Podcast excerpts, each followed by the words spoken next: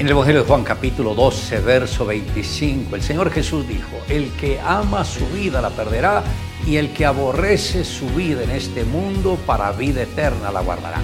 Hoy me gustaría tratar sobre el tema asegurando la vida eterna.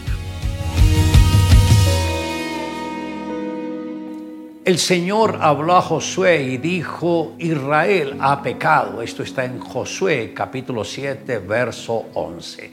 Para Dios, todos los israelitas se corrompieron haciendo lo malo porque habían tomado del anatema, habían hurtado, mentido y ocultado. ¿Por qué el Señor culpó a toda la nación si un solo hombre era el que había pecado. Dios ve al pueblo suyo como un solo cuerpo.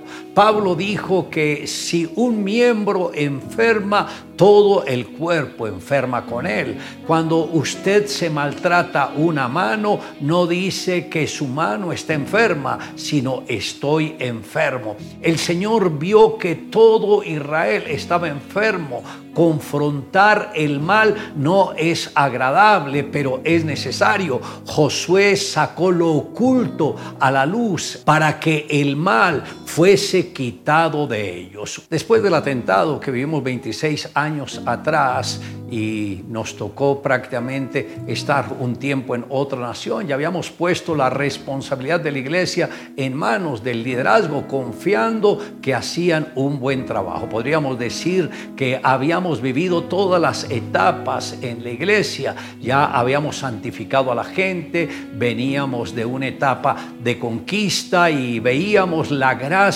y la unción de Dios dentro de la congregación, pero hubo un momento en el cual la iglesia hizo una pausa y no entendíamos la razón. Habían entregas, conversiones, células, pero la iglesia no crecía y no entendíamos qué era lo que estaba sucediendo hasta que Dios sacó lo oculto a la luz. En la época de Josué, un hombre llamado Acán se dejó deslumbrar por un manto babilónico. Quizás probándolo le gustó, miró un lingote de oro y pensó que con esto iba a poder conquistar lo que necesitaba financieramente. Luego miró unas piezas de plata y sabía que no era correcto y por eso lo tomó, lo ocultó y luego mintió. Nunca nos imaginamos que pasaríamos por lo mismo con líderes de primera línea que tenían responsabilidades importantes en la iglesia. Aunque ellos salieron de la congregación, muchos se dieron cuenta de que por ese lado no estaba la bendición y decidieron quedarse en la iglesia a pesar de la presión que recibieron. No fueron movidos de su lugar, sino que permanecieron fieles al llamado de Dios. Después que pasa la prueba, hay cielos abiertos. La fuerza de conquista se hace evidente y se puede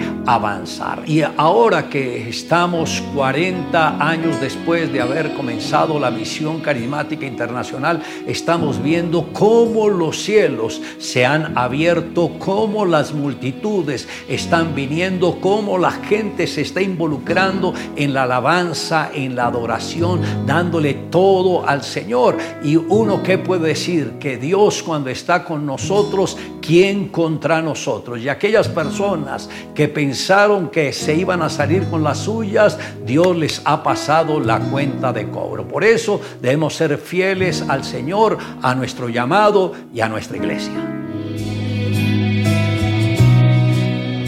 Una mujer llamada Nancy puso el siguiente anuncio en el periódico local. Si se siente solo o tiene algún problema, llámeme. Yo estoy en una silla de ruedas y raras veces salgo. Podemos compartir nuestros problemas mutuamente. Solo tienes que llamarme. Me encantaría conversar. La respuesta a ese anuncio fue sorprendente.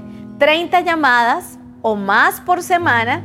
¿Qué motivó a esta mujer a querer llegar a los demás desde una silla de ruedas para ayudar a los necesitados? Nancy explicó que antes de su parálisis había disfrutado de perfecta salud, pero se encontraba muy desesperada. Trató de suicidarse saltando desde la ventana de su apartamento, pero la caída la dejó paralítica de la cintura para abajo En el hospital totalmente frustrada, percibió que Jesús le decía, Nancy, has tenido un cuerpo sano, pero el alma lisiada. Como resultado de esa experiencia, entregó su vida a Cristo. Cuando finalmente le permitieron volver a la casa, oró para encontrar una manera de compartir la gracia de Dios con los demás. Así se convirtió en una gran líder que influenció a muchas personas por limitados que estemos por una enfermedad o una dificultad o una incapacidad, aún podemos orar, llamar o escribir.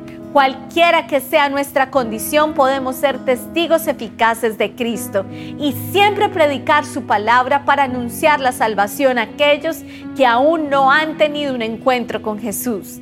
Esta mujer se determinó a servir al Señor después de recibir una segunda oportunidad para vivir ¿Y tú qué estás haciendo por aquellos que se encuentran en necesidad?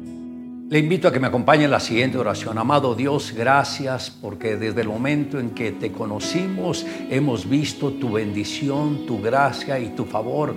Gracias porque a pesar de las luchas, las pruebas y las batallas, tú has guardado nuestras vidas, nos has orientado en el camino que debemos andar sin movernos ni a la derecha ni a la izquierda, sino avanzando en todo lo que tú nos has confiado. Por eso, Señor, nuestro corazón está rendido a tus pies para servirte con todo nuestro ser. Te amamos Dios en Cristo Jesús. Amén. Declare juntamente conmigo, el que ama su vida la perderá.